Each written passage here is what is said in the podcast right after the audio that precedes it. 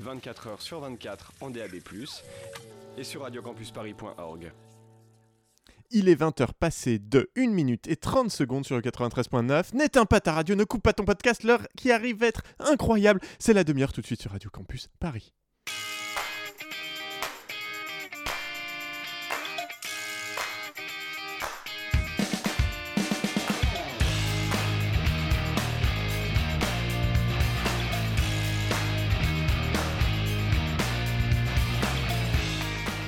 Bonsoir, bonsoir auditeuriste, je suis Pitou, mais ravi de te retrouver après un mois. Depuis combien de temps nous n'avions pas fait deux émissions à la suite? Je sais pas, je préfère pas compter, je suis déjà bien assez vieux comme ça. Avec moi dans le studio, Jérémy évidemment. Bonsoir Jérémy. Bonsoir Pitoum. De quoi vas-tu nous causer ce soir? Euh, Nous allons causer de budget de l'État et de l'état du budget. Un sujet qui va passionner nos amis comptables et autres contrôleuses de gestion. On a hâte.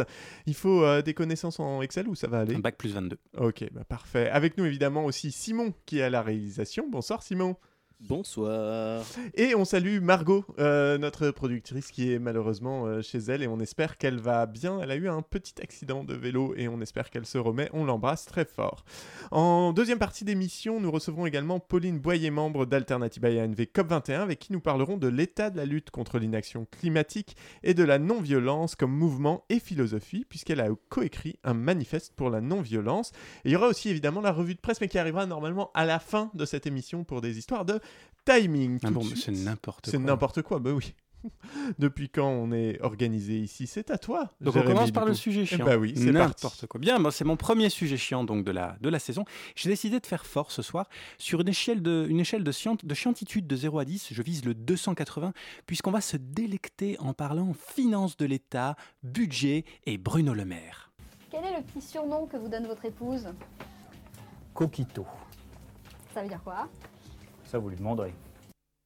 Ouais, non, non, c'est vrai. Non, non, Bruno, lui, n'est pas chiant, par contre. D'ailleurs, vous n'avez pas la vidéo, mais quand il dit ça, Bruno se siffle une petite brique de jus de pomme de chez Monop à la paille. Une vraie, hein, plastoc, hein. Bon, bah, de chez Monop. Du coup, ça fait peuple sans faire trop polo, trop prolo, donc ça va. Mais euh, je m'égare, comme dirait Thalès. Et donc, le budget. Pourquoi ce sujet, me diras-tu, cher toi qui nous écoutes? Bah Parce que tu n'en as sans doute pas entendu parler en ce moment. Dans les couloirs de l'Assemblée nationale se joue un gros jeu de couilles. A big ball game, comme ne disent pas du tout les Britanniques. Le gouvernement, qui n'a plus complètement la majorité depuis les dernières législatives, enfin paraît-il, tient à faire passer son gros PLF 2023, et les oppositions, qui ne sont plus complètement minoritaires depuis les dernières législatives, enfin paraît-il, tiennent à pendre le dit gouvernement par les dites couilles en négociant le dit PLF pièce par pièce. Et ça devient chocaliente. On dirait pas, hein, quand je vous dis qu'on va parler budget de la France, c'est clair qu'on sent pas trop le...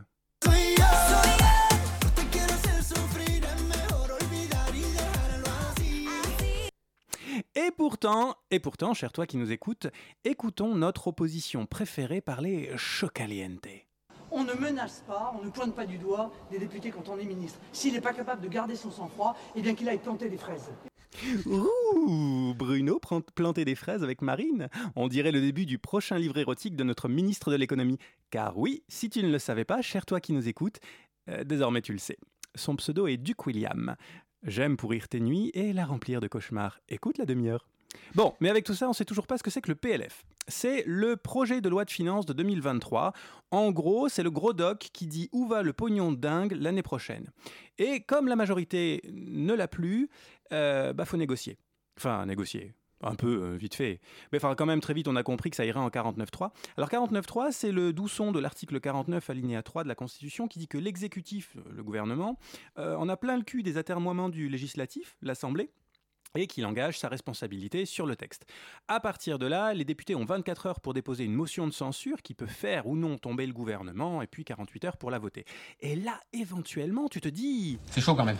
Bah ouais, le gouvernement tient tellement à son PLF qu'il te dit en substance, tu le prends, tu le votes, ou alors c'est contre moi que tu votes, et si je me casse, je fais tout tomber.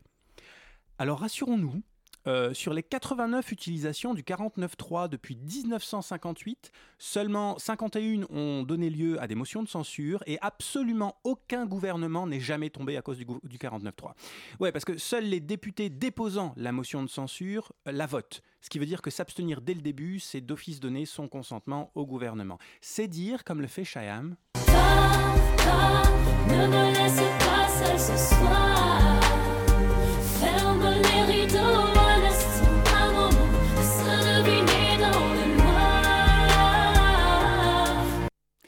l'ai dit, cher toi qui nous écoutes, j'aime remplir tes le nuits bon de goût. cauchemar. Le bon goût absolu.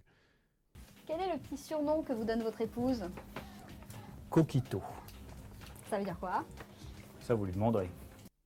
Tu les vois les cauchemars Ouais, pourquoi deux fois? Ouais, parce que voilà. voilà, voilà. Donc entrons dans le vif du sujet. Pourquoi c'est chaud caliente bah, En 2017, notre jeune et sémillant cadre de la banque, passé président de la République, a été élu avec une promesse de réforme de la fiscalité du capital, euh, de baisse des taxes et de sérieux budgétaire. Bon, on a bien eu la suppression de l'ISF, euh, la mise en place de la flat tax et la suppression de la taxe d'habitation. Ok, il y a plein de choses à en dire, c'est pas le débat ici. Côté sérieux budgétaire, entre les gilets jaunes, euh, le Covid et la guerre en Ukraine, J'avoue que même moi, j'ai du mal à reprocher à Manu de ne pas avoir tenu ses promesses. Mais bref, c'est bien parti en couille, et aujourd'hui, venir avec, alors qu'il n'a plus de majorité Godillot, faire le cake en mode « je vous explique où doivent se faire les économies euh, bizarrement, euh, ça passe pas. Ah non, moi là aujourd'hui ça passera pas. C'est d'autant plus chaud qu'avec la crise inflationniste, plusieurs oppositions demandent la taxation des super-profits pour le dit PLF, super-profit dont Bruno a dit Non, mais je ne sais pas ce que c'est que le super profit. Donc non, je n'ai pas entendu. Je sais que les entreprises doivent être profitables. C'est tout ce que je sais. Je sais que Total, CMA-CGM, les distributeurs, un certain nombre d'autres entreprises ont déjà fait des efforts pour redistribuer ce qu'elles avaient gagné directement dans la poche du consommateur et de nos compatriotes. LOL. Euh, D'ailleurs, Total a tellement bien redistribué ses 18 milliards de profits à ses compatriotes, actionnaires, que ses employés sont en grève aujourd'hui et que ça fait tache d'huile un peu partout, les centrales, l'hôpital, etc. Bref. Ah non, pardon, excusez-moi, on ne dit plus en grève, ce qui serait un droit constitutionnel, mais bien, selon la rhétorique du bon gros réac moderne, il ne faut pas... que les, grévistes euh, ne prennent pas les Français en otage, parce que Voilà, et ça c'est un ministre, hein, Jean-Noël Barrot, qui le dit. Bref, du coup, côté député NUPES, en particulier depuis que d'autres pays se sont mis à taxer les super-profits eux-mêmes, rendant impossible l'argument du Eh, « c'est pas possible, c'est les règles de l'Europe qui veulent pas ». Donc, côté NUPES, bizarrement, euh, ça gueule. Il y a même des idées de recréer un ISF vert, dont les recettes seraient fléchées pour financer les transitions énergétiques et environnementales. Non, franchement, ils sont quand même gonflés, ces députés NUPES, à dire Ouais, alors là, on constate qu'il y a des profiteurs des crises qui s'en foutent plein les poches. Euh, faudrait faudrait peut-être aller les visiter, ces poches, et redistribuer un petit peu, non? Heureusement Saint Bruno, Saint Bruno est là pour nous rappeler que tout profit d'entreprise est nécessairement un profit honnête qui ne devrait pas être taxé. Derrière cette supercherie de la taxation exceptionnelle sur les super profits, se taxe dans le fond le réflexe pavlovien de cette partie-là de l'échiquier politique. Voilà, merci Bruno, c'était une mise au point nécessaire. Reste que du côté des trucs qui passent pas en termes de gros sous pour l'an prochain sur le PLF, il y a aussi les finances des collectivités territoriales, pour simplifier euh, ta mairie. Je dis pas, quand on voit le petit papier signé Bruno et Gabi qui disent Coucou, c'est nous, grâce à Saint-Manu, on vous demande moins d'impôts. On est tenté, moi le premier, d'applaudir des deux mains et des deux pieds. Quoique pas en même temps, j'ai essayé, je, déconseille. Sauf que, les recettes de ta taxe d'habitation, celle-là même qui est en voie de disparition, allait à ta mairie. L'État a donc dit à ton maire Ok, ok, on supprime vos recettes, mais on va compenser à l'euro près. Dont acte, les maires ont gueulé, mais c'est passé. Du coup, cette année, avec l'inflation, hein, pense à, la piscine de ta mairie qui ferme parce que la mairie peut plus payer le chauffage, et l'augmentation du point d'indice décidé par le gouvernement, le, salaire des fonctionnaires qui augmente, les collectivités territoriales demandent une compensation de l'État plus importante, c'est logique. Et dans sa grande mansuétude, le gouvernement répond 1. Alors un petit peu, mais globalement merde. 2. On n'indexera pas la DGF, c'est-à-dire la dotation de l'État, pour compenser la disparition de ses, la disparition de recettes sur l'inflation. Chère mère, démerde-toi. Démerde-toi. 3.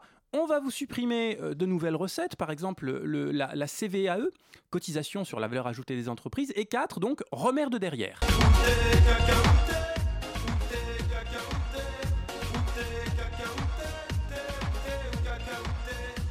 Voilà, C'est moi ces sons de merde là normalement, c'est pas toi. Toi Tendance- t'es la caution intellectuelle de cette émission, Jérémy. Oui, mais je suis désolé. J'ai tendance cato ce soir. Au bout d'un moment, moi, j'ai plus de ressort narratif. Je, je fais, je fais ce que je peux. hein. Et c'est pas fini parce que tout ça, c'est sans compter sur le rapport de la Task Force La Baronne. Qui, qui c'est que ça? Eh ben, en prévision du dit PLF, le dit Bruno a demandé au député Renaissance Daniel Labaronne des propositions pour mieux flécher et mieux organiser les finances publiques. Dont acte. Le dit député fait son taf et se retrouve à dire alors, euh, déjà, faut supprimer pas mal de niches fiscales qui coûtent à l'État bonbon. Et ensuite, il faut flécher le crédit impôt recherche, ou le CIR, hein, dont Pitou m'a déjà parlé, vers des objectifs plus écolos, parce qu'en l'état, ça coûte cher et on n'est pas bien sûr de ce que ça rapporte. Dont acte, Bruno a donc répondu Merde, c'est trop compliqué à faire, et n'en a, pas, n'en rien, n'a rien pris en compte pour son PLF. Alors comment dire? Bon, tu l'as compris, ce soir, un cher toi qui nous écoute, on est dans un registre euh, intestinal. Joie. Voilà.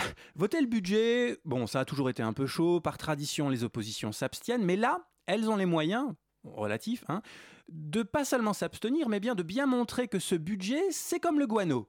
Et le caca des pigeons, c'est caca. Faut pas manger. Voilà, intestinal, disais-je tout La à l'heure. pire émission. Alors, on se retrouve dans une position compliquée. Compliquée parce que je t'entends déjà ronchonner, hein, cher toi qui nous écoute. Mais la France est endettée, faut bien couper dans le gras, et ces salauds fonctionnaires, t'inquiète, t'inquiète, je connais mon bréviaire poujadiste de CNews, ne t'inquiète pas. Alors je veux dire à tous ceux qui nous proposeront des dépenses supplémentaires, en dizaines de millions, en centaines de millions, voire en milliards d'euros, tout en dénonçant le niveau de la dette française et en réclamant la baisse des dépenses, je veux le dire avec force, la France est à l'euro près. Oui, merci Bruno. Non, non, non, très bien. Pourquoi? Faut que je réagisse? Non, non, je, te sens dépité. Oui, ça me déprime. Mais c'est parce que On tu lui ne, vois donne trop pas, la parole. tu ne vois pas ses yeux bleu acier quand il lise un bilan comptable. C'est, c'est- Ouais. Enfin, Bruno, Bruno, cette phrase-là, tu l'as piquée à d'autres? Je suis à la tête d'un État qui est en situation de faillite sur le plan financier.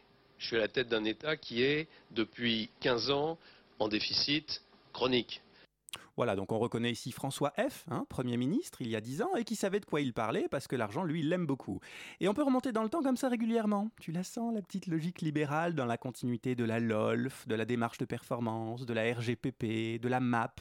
Si tu veux, c'est l'arlésienne de l'État est endetté, il faut alléger ses dépenses, alors profitons-en pour alléger ses recettes. Imparable hein, quand on s'y arrête un instant. Alors, autant je ne nie pas la dette, Autant un budget, c'est aussi ce qu'on en fait. Ce sont des choix en vertu de l'adage gouverner, c'est choisir et c'est prévoir. Alors arrêtons-nous deux minutes et donnons quelques éléments de contexte. Les dépenses de l'État central, hors fonction publique hospitalière et collectivités territoriales, c'est 390 milliards d'euros, soit 15% du PIB. Il y a 150 ans, ce budget, c'était en gros 20% de police et justice, 30% pour l'armée et 40% de dette. Déjà, en 1870. En 1910, la dette, c'est encore plus de 20% des dépenses de l'État. En 2019, c'est 12%. Donc, la dette publique, c'est pas un problème à évacuer complètement. C'est un handicap, en plus, parfois sévère, surtout quand elle est détenue par des investisseurs étrangers qui paniquent. Mais on peut, on peut en partie l'évacuer parce que c'est un problème récurrent dans le temps et surtout qui ne doit pas épuiser la réflexion sur le budget de l'État. Il n'y a pas d'argent magique. Une dette, ça se rembourse. Bah non, Manu. Bah non, Bruno.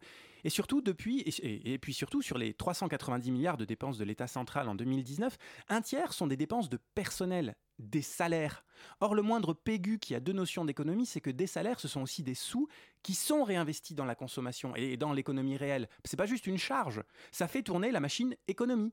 Et un autre tiers, ce sont des dépenses d'intervention et d'investissement. Ça aussi, ça fait tourner la machine économie, et même l'économie de nos gamins dans le futur.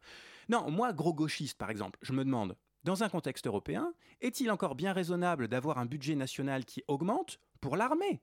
Est-ce que ça vaudrait pas le coup de fédéraliser ça au niveau européen? Parce que quand Poutine veut raser quelque chose, il veut raser la France en particulier ou, l'Europe en général? Bon, et maintenant côté recettes. Alors j'avoue que je suis un peu curieux de la logique libérale. Une flopée d'économistes rappelle sur tous les tons qu'il faut que l'impôt euh, sur le revenu soit plus progressif, parce qu'en l'état, il ne l'est pas, les plus riches payant en pourcentage moins que la classe moyenne, par exemple. Donc aujourd'hui, on se retrouve avec une TVA, un impôt indirect, considéré comme injuste, car tout le monde paie la même chose quel que soit son niveau de revenu, on dit régressif par rapport au revenu.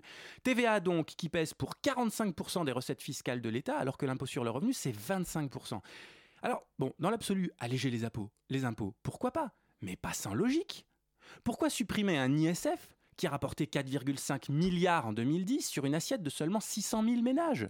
Pourquoi supprimer la taxe d'habitation et bientôt la foncière pour les plus hauts revenus alors que ce sont eux qui ont mis le plus de côté avec la crise Covid? Pourquoi pas faire financer les transitions, par exemple, par ceux qui le peuvent, comme Total, un pétrolier quand même qui participe au dérèglement climatique? Voilà, donc le PLF 2023 en est là. Les questions sont pas vraiment abordées. Euh, le gouvernement est dans une posture globalement dogma- dogma- dogmatique et fait du chantage au 49.3 pour passer en force.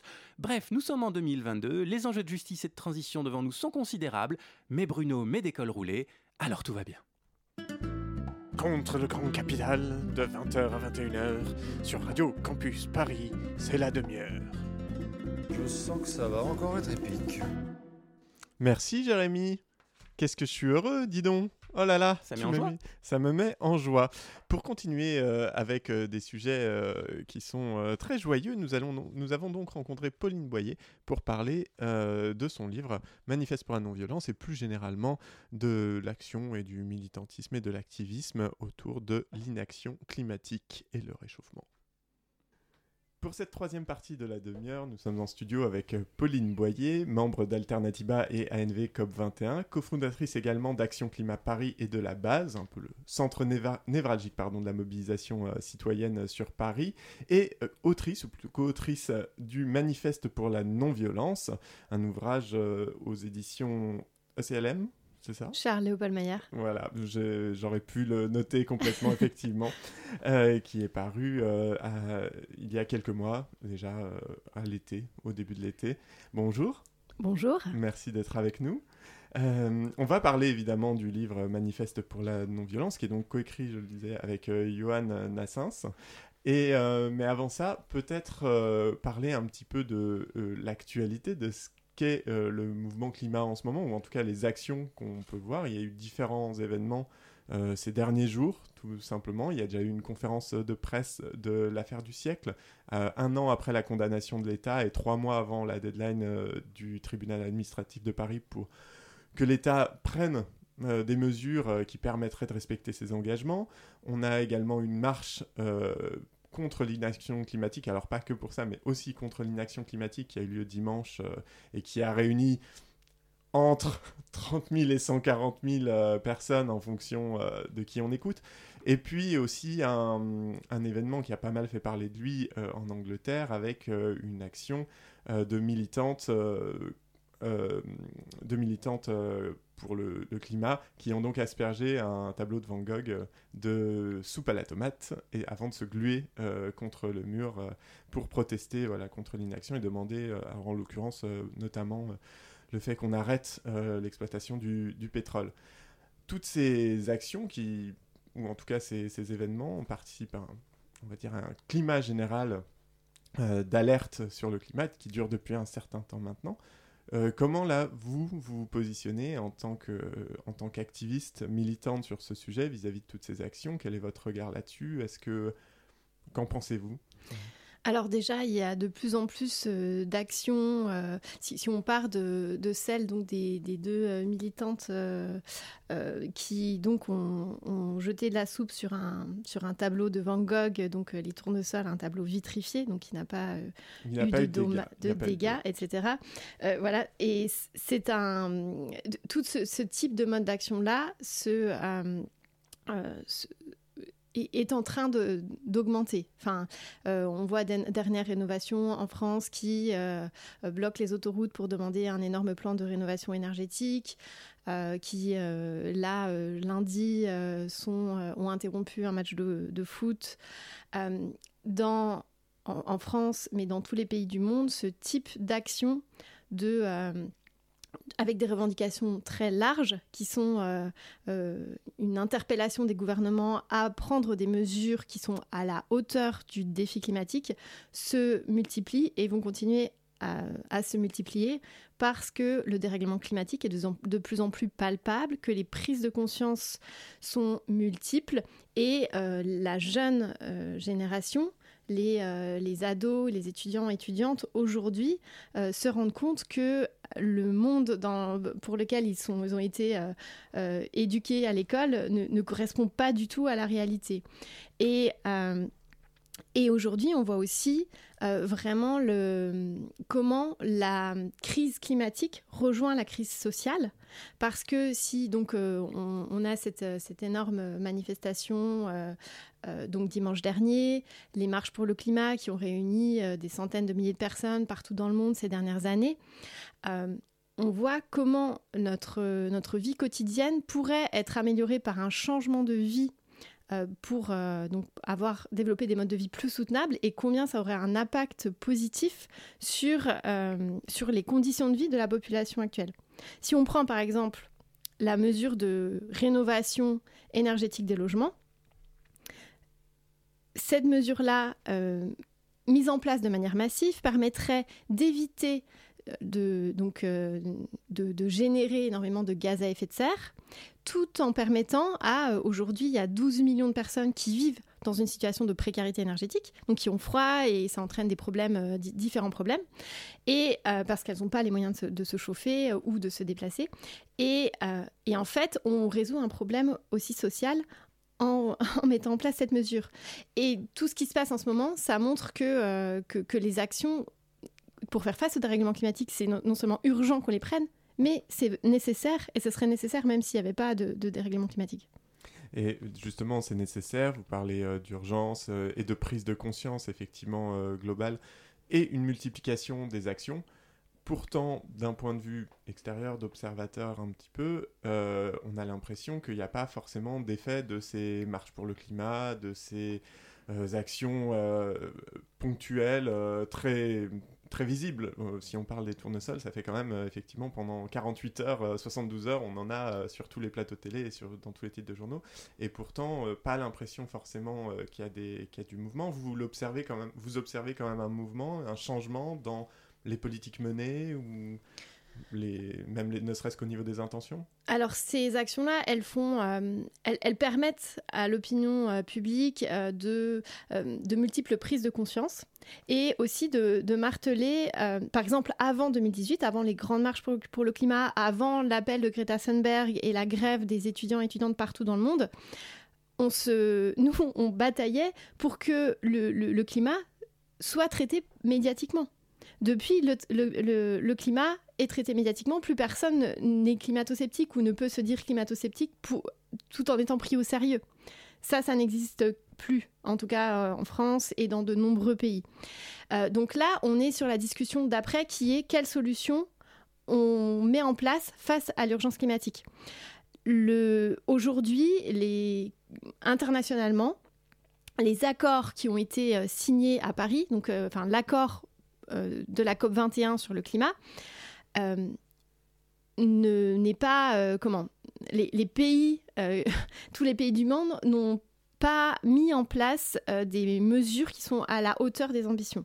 Et c'est pour ça qu'aujourd'hui, effectivement, on ne peut pas attendre que les personnes en place dans les différents gouvernements prennent des mesures qui sont euh, qu'il qui, qui, faut prendre, c'est qui serait à la hauteur. Et c'est pour ça que nous on a besoin de, euh, de continuer à lutter, à faire des actions euh, qui sont à la fois la désobéissance civile, qui sont ces actions coup d'éclat et qui permettent voilà de, de, rappeler un message ou de visibiliser une campagne, des actions juridiques comme l'affaire du siècle faire condamner l'État pour inaction climatique et ce qui fait que euh, euh, l'État doit prouver que euh, sa planification va fonctionner et que, les mesures qui vont être mises en place dans les politiques publiques sont à l'enjeu, sont, à la hauteur de l'enjeu, ça c'est inédit.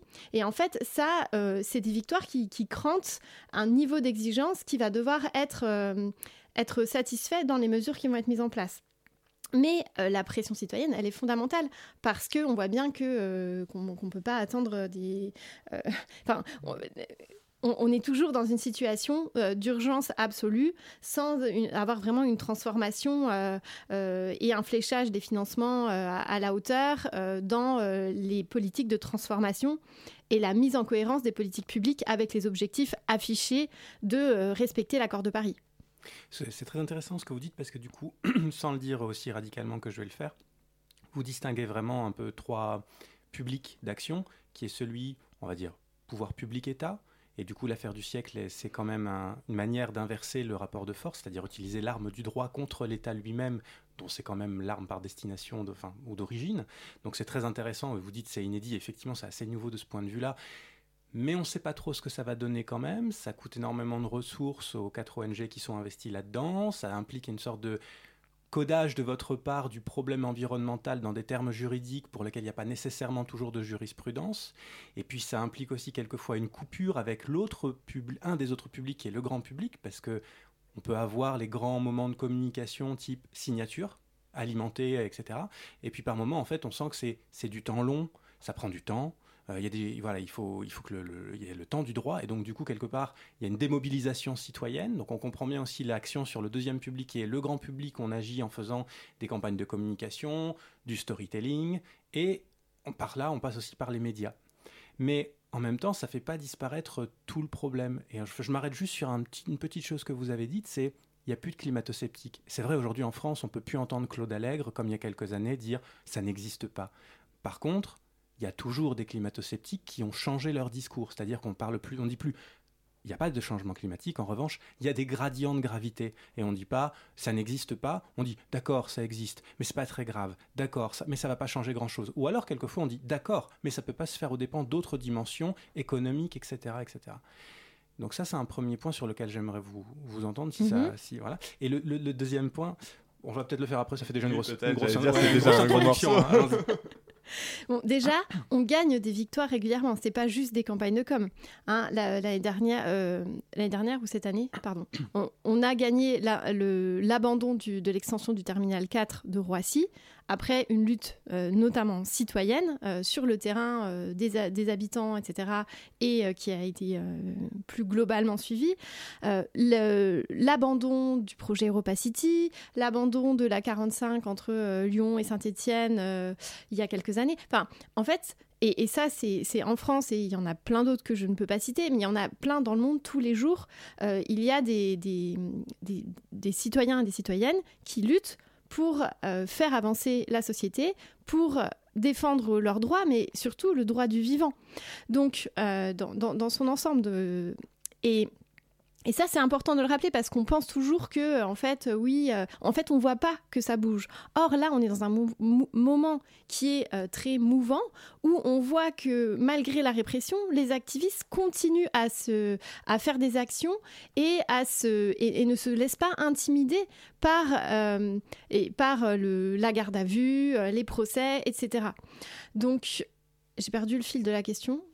Bah, après, une partie de la question était aussi qu'est-ce qu'on fait des climato-sceptiques qui ont changé de discours, qui, Ah oui. mais qui le sont toujours. Et, et- et donc aujourd'hui, c'est pour ça que le terrain de bataille, c'est comment est-ce qu'on change la société, c'est euh, comment on empêche les fausses solutions de se mettre en place? Les fausses solutions, c'est euh, par exemple euh, une solution qui va créer un autre problème. Par exemple, euh, dire que euh, le, euh, le, comment le, l'énergie, l'énergie nucléaire est une solution. En fait, elle crée plein de problèmes à côté.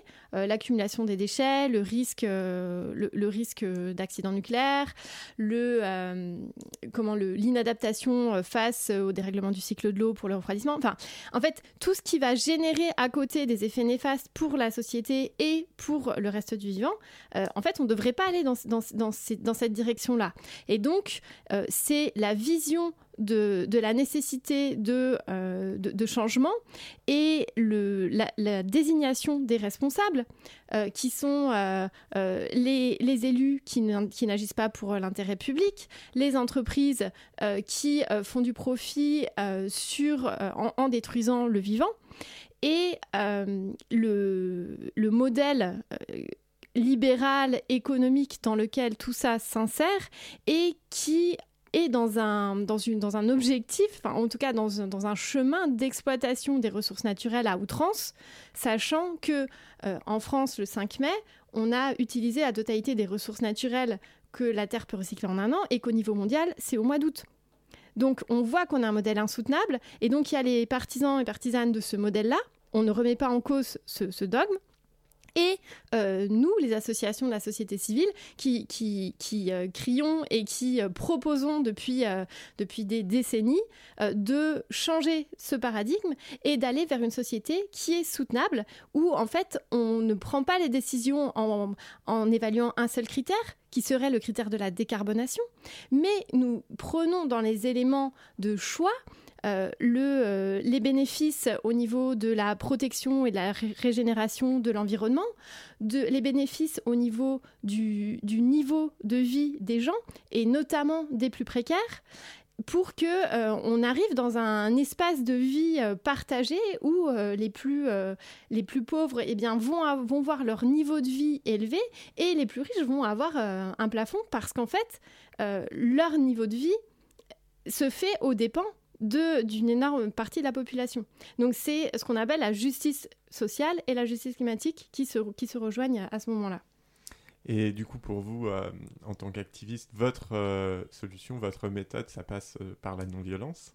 vous avez donc écrit le manifeste pour la non-violence. Est-ce que vous pouvez déjà expliquer brièvement, peut-être, sur ce que vous entendez par non-violence? Parce que non-violence, c'est pas juste ne pas taper les autres. Exactement. si j'ai bien compris en lisant. Je, je, vais, je vais partir sur euh, une définition que j'ai lue dans, dans le livre de Judith Butler qui s'appelle La force de la non-violence, qui est, euh, donc elle, elle définit la non-violence comme une pratique de résistance qui devient possible précisément au moment où faire violence semble le plus évident et le plus justifié. C'est-à-dire que euh, la non-violence, c'est une expression, c'est un passage à l'action, une expression d'une colère et euh, d'une rage qui sont suscitées par l'indignation face à des injustices et euh, face, aux, préjudices causés à l'intérêt général. Donc c'est à la fois donc c'est une expression de, cette, indignation qui passe par un mode d'action défini euh, au sein de stratégies de lutte non violente, donc euh, euh, qui, utilisent différents, différents types d'actions légaux et un type d'action illégale qui est la désobéissance civile. Allié avec des méthodes, des méthodes d'organisation efficaces. Donc ça, c'est la partie stratégie lutte non violente qui est couplée à une, une, philosophie de vie et une, ce qu'on appelle la culture de la non-violence qui est, en fait nous donne d'autres une autre d'autres lunettes pour pour lire et imaginer la société que qu'on veut voir émerger et ça, ça se traduit euh, notamment euh, par euh, la mise en place d'expérimentations et d'outils dans nos manières même de lutter à l'intérieur de nos mouvements pour déjà préfigurer le, mode d'interaction et le, mode sociétal dans lequel nous, voulons vivre. Parce que pour être bien clair, la non-violence, c'est pas un évitement du conflit. C'est une autre manière de l'aborder, c'est ça C'est tout à fait. C'est une autre manière de l'aborder. C'est même la génération d'un conflit parce que quand on va faire une action, notamment de désobéissance civile, ou même quand on fait une pétition ou qu'on va, euh, qu'on assigne l'État en justice, on crée un conflit. Mais c'est la manière de résoudre ce conflit avec, euh, dans la non-violence et dans l'attitude non-violente qu'on a bien définie, qui est euh, le respect de l'intégrité des personnes, euh, l'intégrité physique et psychologique des personnes et le respect de nos adversaires. C'est cette manière-là qui est utilisée dans la mise en place d'un rapport de force, parce qu'il s'agit bien de d'arriver à contraindre notre adversaire d'accéder à nos revendications et également de de laisser la place à l'ouverture d'un dialogue pour euh, laisser sa chance à la force de persuasion qui fait partie intégrante de, euh, la, de, la stratégie de lutte non violente. Elle est super intéressante, la définition que vous avez donnée de, de la non-violence par Butler. Et en même temps, elle me pose question, dans la mesure où elle n'épuise pas complètement l'explication. En fait, la question que je me pose derrière, c'est... On sent bien qu'il y a un jeu sémantique permanent dans les discours publics. Par exemple, on entend un ministre récemment dire les, grévistes n'ont pas le droit de prendre les Français en otage. Mais le droit de grève est constitutionnel, donc on pourrait dire ça n'est pas de la violence. Mais si on écoute le discours du ministre, c'est de la violence. Et par ailleurs, un certain nombre de Français vont penser c'est de la violence, c'est inadmissible. Un exemple qui est donné dans le manifeste, c'est renverser une urne. C'est de la violence, c'est pas de la violence. C'est de la violence envers le processus de démocratie représentative qui passe forcément par un processus de vote. Et à un certain niveau, c'en est pas. Et du coup, quelque part, la définition de Butler, elle évite de vraiment répondre à qu'est-ce que c'est que la violence et jusqu'à quel point on peut aller, quelles sont ses modalités. Là encore, si on considère que c'est un gradient, où est-ce qu'on met la frontière de ce qui est acceptable et de ce qui l'est pas? Ça me pose aussi la question, moi, en tant que sociologue, parce que du coup, historiquement, on sent bien aussi que les répertoires d'action collective changent. Il y a de la violence beaucoup plus au 19e siècle. On a déjà crié des émeutes de la faim qui prennent les formes de violences très fortes, des, meurtres, etc., qui sont plus acceptables aujourd'hui, même si ça peut encore marginalement exister. Et puis en même temps, on a des formes de violence qui malgré tout sont légitimes. Euh, franchement, sans prendre à l'arc de triomphe, moi je trouve ça d'une violence toute relative, mais pour tout un tas de personnes, ça va être énormément. Donc, est-ce que vous pouvez nous en dire un petit peu plus sur les formes de cette violence malgré tout? Alors déjà, le fait que l'État euh, désigne euh, euh, soit les grévistes comme voilà des preneurs d'otages et donc utilise le vocabulaire de la guerre, du conflit armé, etc. Le fait que l'État justement désigne des militants comme des criminels avec euh, voilà la constitution d'une cellule d'émetteurs euh, contre les, les, les, activistes qui vont entrer dans des, euh, dans des entreprises agricoles pour dénoncer les conditions d'élevage des animaux, etc. Ça, c'est une tentative de de délégitimer les actions des activistes en leur collant une fausse étiquette. Parce que, parce que en, en tout cas, ces, ces, ces personnes-là qui désignent, ce sont des personnes qui soit font usage de leur droit de grève, soit agissent de manière non violente, ne sont pas armés et, et, utilisent leurs moyens. La, désobéissance civile est une manière d'exprimer sa liberté d'expression. Et donc, c'est une tentative de discréditer leurs actions pour se protéger et pour garder, euh, pour euh, faire entendre que l'État doit avoir le monopole de la violence. Donc ça, euh, c'est une chose. Ensuite, la frontière entre violence et non-violence, elle est... Et en fait, on peut pas dire euh, sans avoir, sans prendre en compte le contexte et euh, le, le, comment la subjectivité de chacun et chacune, si quelque chose est violent ou pas violent. Et c'est pour ça qu'il est nécessaire, et c'est pour ça que nous, dans Action non violente COP21 et Alternativa, on a défini des cadres d'action qui, qui, qui expliquent, OK, pour nous, ce qui euh, ce qui peut être fait dans le cadre de nos actions, c'est on respecte l'intégrité physique et psychologique des, personnes, que ce soit n'importe qui.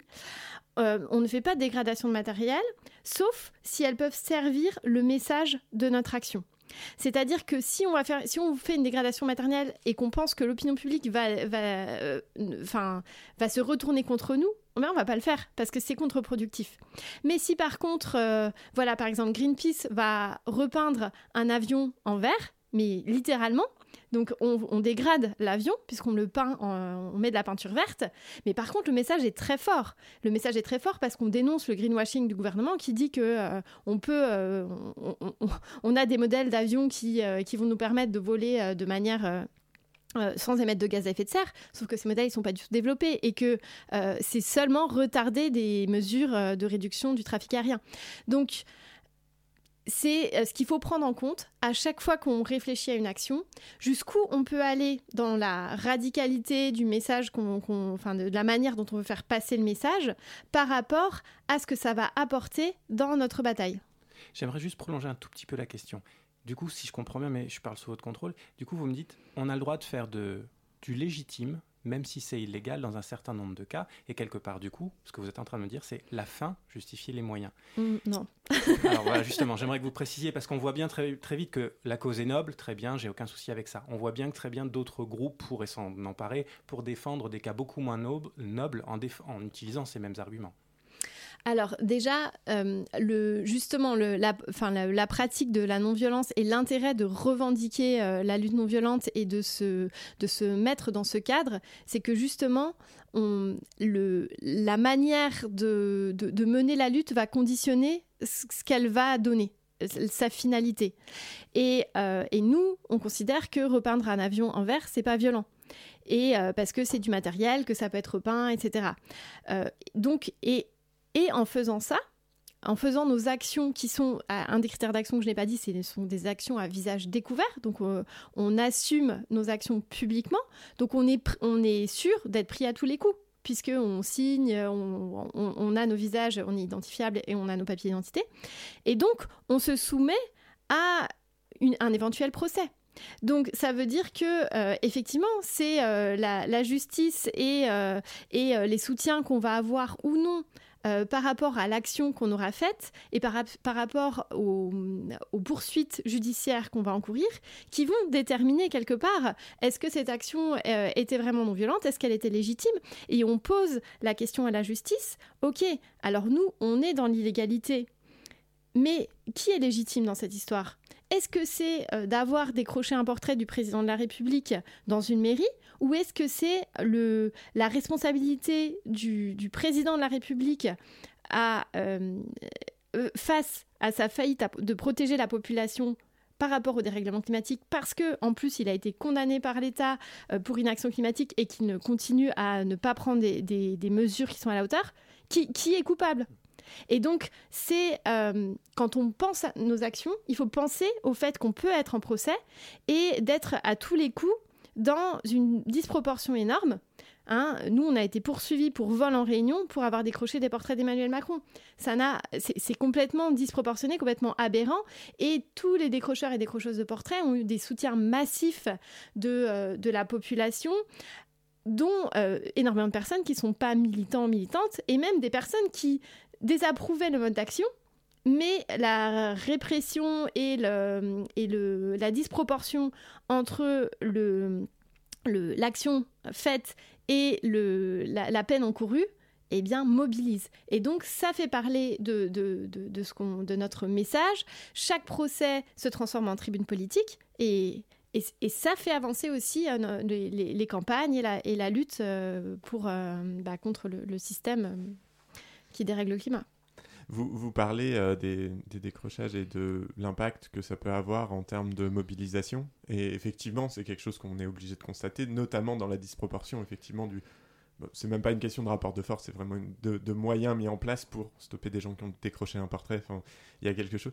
Mais en même temps, euh, moi, quelque chose m'interpelle là-dedans, c'est que même si euh, ça ridiculise un petit peu l'État et son positionnement vis-à-vis de ces actions-là, euh, j'ai du mal à voir euh, l'efficacité en termes de modification des comportements de l'État sur les problèmes qui sont cités. Autant je vois bien l'effet mobilisateur et la visibilisation des messages, mais l'impression que l'on peut avoir, je pense, euh, en observant toutes ces actions, c'est que on ridiculise un peu l'État, mais on ne change absolument pas ses modalités d'action et son, programme idéologique finalement.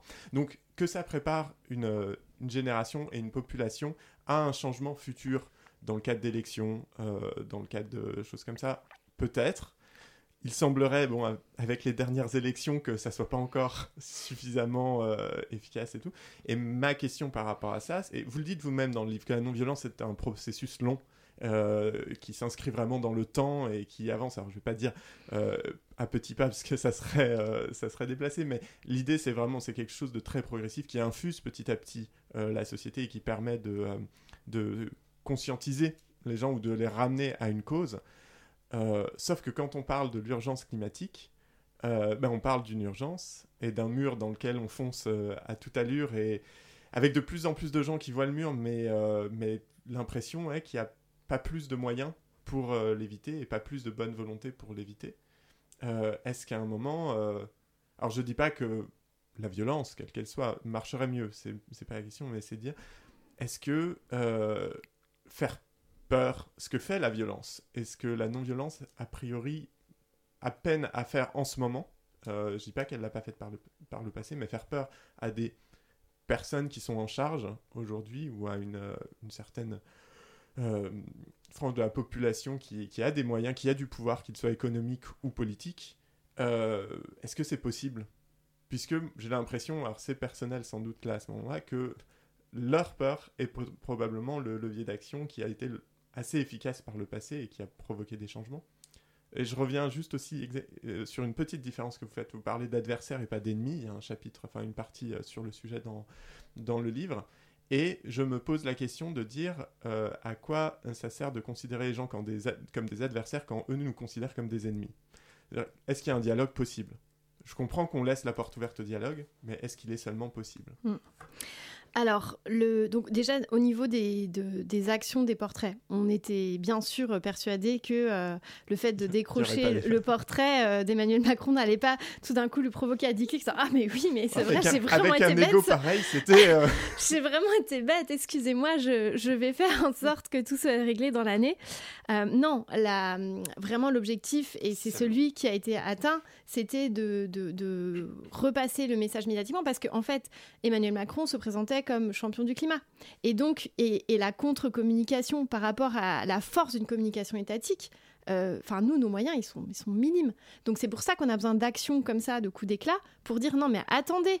Et, on a eu des, répercussions parce qu'après les portraits, on les a utilisés pour faire plein d'autres actions. On a eu plein d'articles dans la scène internationale qui disaient que les militants disent que Macron n'est pas n'a pas mis en place ses politiques publiques en, en cohérence avec l'accord de Paris, alors qu'en fait la France est très regardée par rapport à tout ça. Donc il y a un enjeu aussi euh, euh, chez nous, un enjeu international, parce que la France est, peut être dans, un certain domaine un, modèle, et donc euh, nous c'était notre objectif qui a été atteint. Le, ensuite, le fait que la lutte soit dans un temps long, ça c'est sûr. Après, et, que la lutte non violente s'inscrive dans un temps long, c'est sûr. Mais pourquoi? Parce qu'on prépare une, nouvelle société. On est à la fois dans la proposition, dans le développement des alternatives, euh, dans euh, énormément de groupes Alternativa euh, sont impliqués au niveau local avec énormément d'associations. On porte des véritables projets de transformation au niveau de, leur territoire et adaptés aux enjeux des territoires. Et à la fois dans la résistance aux projets qui vont continuer à aller dans le mauvais sens et à détruire l'environnement, la vie, etc. Le, euh, ce qu'on fait en faisant ça, c'est que euh, on a de plus en plus de personnes qui s'investissent euh, dans les enjeux de, de, la société, qui se forment aussi à des coordinateurs, des coordinatrices d'action. On a des, des, centaines de personnes, on a des, des, milliers de personnes dans le monde, mais des centaines de, de, de cadres, de personnes qui sont capables d'organiser. On a fait des actions de masse à des, milliers de personnes. Et ça, c'est important parce que l'histoire, elle n'est pas linéaire.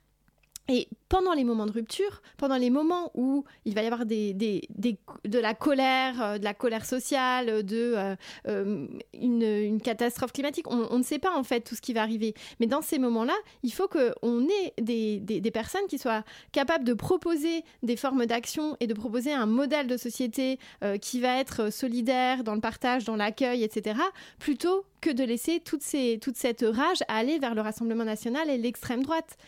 Donc, euh, on prépare cette, nouvelle société et on, se forme en fait à, euh, la, prendre en main.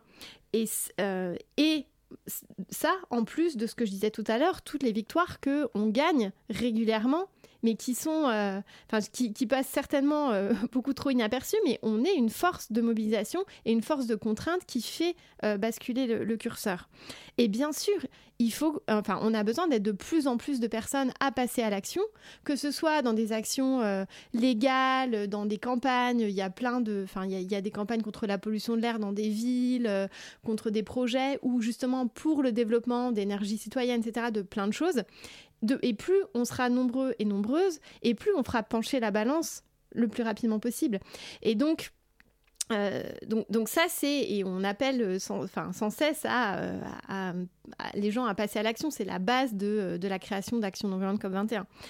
Le, le, et, la dernière question sur euh, adversaire et ennemi.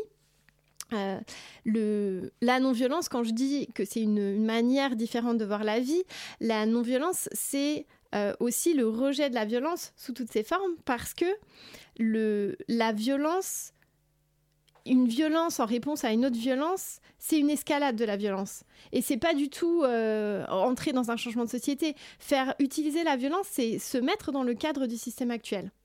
Et ce n'est pas en utilisant euh, un outil qui est fait pour défendre le système qu'on va le, changer. Ce n'est pas euh, un schéma de pensée qu'on va continuer à avoir parce qu'on est abreuvé par ça, euh, qu'on va pouvoir créer un nouveau paradigme et une nouvelle proposition de société. Et donc le fait de considérer les personnes envers qui on a des revendications comme des adversaires et non comme des ennemis, ça permet de déjà de, ne pas tomber dans un... Dans, quelque chose qui pour moi est très dangereux, qui est euh, le fait d'être persuadé d'avoir raison et que du coup les autres sont des ennemis. Et là, on peut aller vers des dérives qu'on a déjà vues par le passé euh, euh, dans, l'histoire, et, et aussi par la nécessité que de, faire société ensemble. Et donc, le fait d'avoir des adversaires, ça, pose ce, constat-là, en fait Patrick Pouyanné, qui est le patron de Total, par exemple, donc on, a un procès, il y a plusieurs procès qui sont, en ce moment en cours sur Total, notamment le procès des Amis de la Terre contre le projet de pipeline en Ouganda, le projet ICOP. On a aussi un, une, comment une, un procès contre Patrick Pouyanné lui-même pour prise de, décision en situation de conflit d'intérêts dans l'histoire de la, construction d'un bâtiment de recherche et développement de Total sur le campus de Polytechnique, qui a été d'ailleurs, euh, le, enfin, le projet suite à a été abandonné suite à une, une, lutte menée notamment par les étudiants. Et, mais c'est pas Patrick Pouyanné lui-même, c'est sa fonction, c'est ce qu'il fait parce qu'il est dans ce, poste-là. Donc c'est important aussi de, se dire oui, on va, on va l'attaquer personnellement en justice, mais on l'attaque personnellement pas, parce qu'il est Patrick Pouyanné, c'est parce qu'il est PDG Total et que en étant euh, à ce poste-là, et en prenant les décisions qu'il prend sur les différents projets qui vont aggraver le dérèglement climatique ou euh, pour servir le fait qu'il a envie d'être dans le berceau euh, euh, des, étudiants et des futurs, des futurs travailleurs et travailleuses de demain de, de l'ingénierie du Polytechnique en irriguant sa pensée de voilà de d'exploitation des énergies fossiles, ça on n'est pas d'accord avec ça.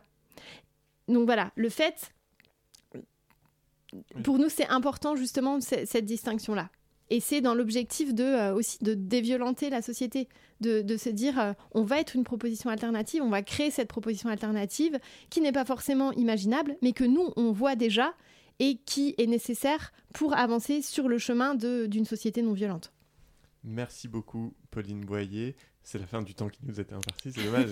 Il y a plein de choses à dire encore. Euh, si tu veux en savoir plus, tu peux évidemment lire le manifeste pour la non-violence donc de Pauline Boyer et Johan Nassens. Je l'ai bien dit une deuxième fois. Euh, aux éditions Charles-Léopold Meyer, c'est à 11 euros, c'est largement abordable, tu peux le faire. Et puis sinon, il y a bien des gens euh, militants, militantes autour de toi qui pourront te le prêter, on n'en doute pas. Merci d'avoir été avec nous. Merci beaucoup pour l'invitation. Et puis, bah, bonne, euh, bonne lutte. Merci, vous aussi. Une fois par mois, le mardi de 20h à 21h, la demi-heure et la vérité. Attendez, il faut que ce soit vrai tout ce qu'on dit là? Oui, il faut que ce soit vrai, ben on va voir ça tout de suite avec euh, la revue de presse euh, pressée. Nouvelle action coup de poing spectaculaire de militants écologistes elle a eu lieu cette fois à la National Gallery de Londres où deux jeunes activistes ont jeté de la soupe à la tomate sur les tournesols de Van Gogh sans toutefois endommager le célèbre tableau estimé à 84 millions de dollars qui est protégé par une vitre. Sur leur t-shirt, le message Just Stop Oil pour demander l'arrêt du recours aux hydrocarbures responsables de la pollution et du réchauffement climatique. Qu'est-ce qui vaut le plus, l'art ou la vie? Êtes-vous plus préoccupé par la protection d'une peinture ou la protection de notre planète et des populations? La crise du coût de la vie vient des énergies fossiles. Le pétrole est devenu inabordable pour des millions de familles qui ont froid et faim. Elles n'ont même pas les moyens de s'acheter une boîte de soupe. Les deux jeunes militantes qui se sont collées également les mains au mur ont été arrêtées pour dégradation. Leur geste s'inscrit dans le cadre d'une série d'actions radicales pour exiger l'arrêt immédiat de tout nouveau projet pétrolier ou gazier et ainsi défendre le climat. Voilà, voilà. Hein Donc bon, c'est c'est pas évident de se positionner quand même. Hein. D'un côté, on est un petit peu en mode. Euh, vous êtes complètement con et de l'autre, on sent bien qu'on va pas avoir que des gens cool avec nous, hein, dans cette haine véhémente à l'endroit de ces deux activistes et de leurs gestes. C'est même assez naturellement notre seconde réaction. Après s'être dit, mais quelle bande de débiles On se dit, ah mais à, à tous les coups, ça va donner du crin à moudre au réac de tous bords, ça et c'est sûr que ce genre d'action, ça sonne un peu comme un appôt à gens de droite. Hein. Vous savez, les mêmes qui disent euh, non, mais soyons sérieux, il faut discuter, les gens raisonnables, bien entendu. Et donc, effectivement, c'est un festival depuis 4 jours. Hein. C'est la fête avant Gog. Tout le monde y va de son tweet, de son édito, euh, notamment sur Europe 1, par exemple, avec Emmanuel Ducrot. Le collectif auquel elles appartiennent s'appelle Just Stop Oil, arrêter le pétrole, cause de réchauffement climatique. Le choix de la cible n'est pas évident à première vue. Vincent Van Gogh n'a jamais dirigé Total. La seule huile qu'il ait utilisée, c'est celle de sa peinture, mais il y avait un sous-titre au coup d'éclat de ces madones du Gaspacho, et c'est Qu'est-ce qui a le plus de prix, l'art ou la vie? Alors évidemment, c'est grossier. dit comme ça, oui. Ça sous-entend qu'il faudrait choisir entre la sauvegarde de l'art et celle de la planète, un choix qu'évidemment personne n'a à faire, mais qu'est-ce qu'on ne ferait pas pour son quart d'heure de célébrité? Mais on a aussi euh, Alba Ventura hein, sur RTL, dont on doit saluer la lucidité. Ah, c'est vraiment de l'écologie à deux balles. Pardon pour l'expression, mais voilà deux gamines toutes gonflées de leur indignation climatique qui se sont dit et si on faisait un coup énorme? Ah ouais, on va aller jeter de la soupe à la tomate sur les tournesols de Van Gogh à la National Gallery à Londres. Et là, il y en a une qui dit mais pourquoi les tournesols? Et l'autre dit parce que. Ah ouais, super. Parce que le principe de ces activistes de la tendance extension rébellion qui luttent contre l'exploitation des hydrocarbures au Royaume-Uni, c'est surtout de venir déranger l'ordre établi, déranger ceux qui sont confortablement installés dans leurs habitudes, déranger le bourgeois. C'est ça leur credo. Oui, alors c'est Extinction Rebellion, hein. mais bon, on va pas lui en demander trop, c'est une éditorialiste non plus. Et rebelote sur Europe 1 avec Yann Moix qui s'est précipité sur le sujet pour nous faire un cours de philosophie. Qu'est-ce qui est le plus important, l'art ou la vie?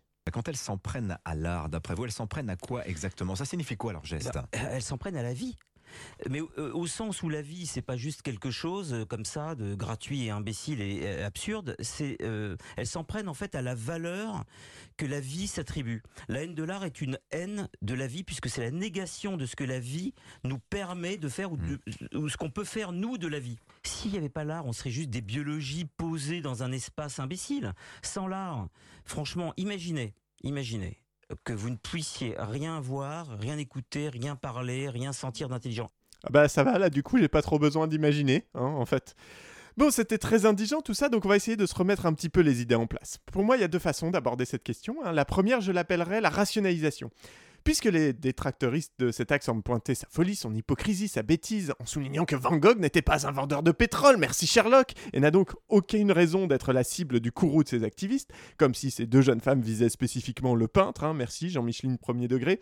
Si je veux rationaliser, donc, je peux dire qu'il est quand même pas inintéressant qu'un collectif qui demande l'arrêt de l'exploitation des hydrocarbures s'attaque à un musée qui sort tout juste d'un partenariat de 12 ans avec Shell et qui est encore aujourd'hui et depuis 2017 seulement partenaire de Hiscox, une compagnie d'assurance qui assure entre autres les forages pétroliers onshore et offshore. Si je voulais rationaliser, je pourrais dire qu'il est intéressant de voir l'écho médiatique de cette action où on ne cesse de rappeler le prix de la peinture même pas endommagée, hein, 84 millions de dollars. La pollution de l'air à Londres, c'est environ 10 000 morts prématurés par an, et on n'entend pas Emmanuel Ducrot s'offusquer ou Yann Moix demander ce demander à ce qu'on ne sépare pas le carbone de la vie, car la vie c'est le carbone et sans le carbone la vie se meurt.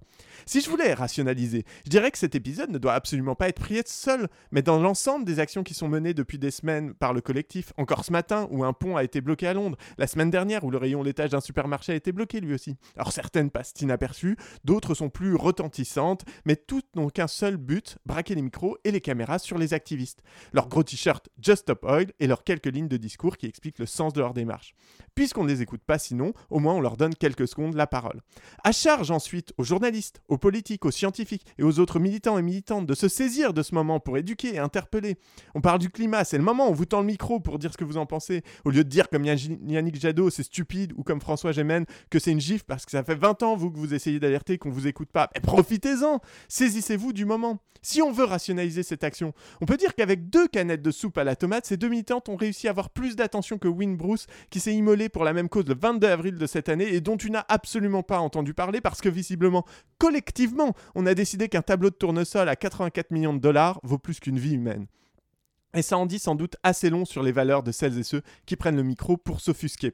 La seconde façon d'aborder cet événement, c'est de se délecter de la panique bourgeoise de celles et ceux qui, pour la plupart, comme l'écrit l'auteur de BD Le Vilain sur Twitter, ce euh, aurait été pardon, sûrement traité Van Gogh de fainéant, d'assister, exigerait qu'on lui fasse sauter son RSA plutôt que le payer à peindre des fleurs. Si en un bon siècle, si un bon siècle pardon, ne les avait pas séparés. Le mouvement climat place avant toute chose la survie de l'humanité. Toutes les caisses de résonance sont bonnes à titiller. Quant à toi, auditoriste, tu peux être, ne pas être d'accord avec le mode d'action employé ou le trouver stupide, inutile, mais ton meilleur coup à jouer restera toujours d'en profiter pour militer plutôt que fustiger. C'était la demi-heure. Merci beaucoup de nous avoir écoutés. Merci à Pauline Boyer d'avoir été avec nous tout de suite sur Radio Campus Paris. C'est La Potion avec Mugen qu'on retrouve dans quelques instants. Et, nous, et merci Simon, oui, à la réalisation. Et on se retrouve dans un mois. Ciao Radio